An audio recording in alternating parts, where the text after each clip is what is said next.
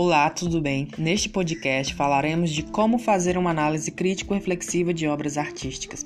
Muitas vezes deixamos de frequentar lugares onde há exposição de obras artísticas, sejam elas pinturas, esculturas, entre outras, por não compreendermos a mensagem que estas obras nos quer passar.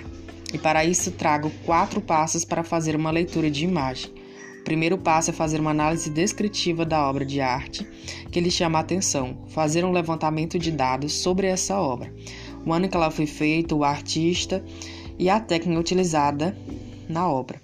O segundo passo é fazer uma análise histórica, investigar o contexto em que ela foi produzida, pois todas as obras são reflexos das ações e sentimentos do artista e do meio em que ela foi feita terceiro passo é fazer uma análise sociológica, trazer o contexto social, as aflições, alegrias, dificuldades passadas pela sociedade na qual a obra foi produzida.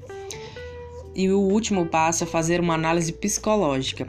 Essa análise psicológica seria as ações, inquietações, emoções que a obra despertou você quando você a olha. Seguindo esses passos, você poderá é, compreender melhor o que cada obra de arte lhe quer falar.